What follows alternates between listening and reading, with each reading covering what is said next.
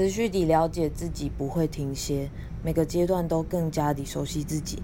也许发现了新大陆，也许懂得欣赏自己了。希望能越来越贴近自己。从各种角度切入，体重只是我们在这个星球上的重力单位。年龄。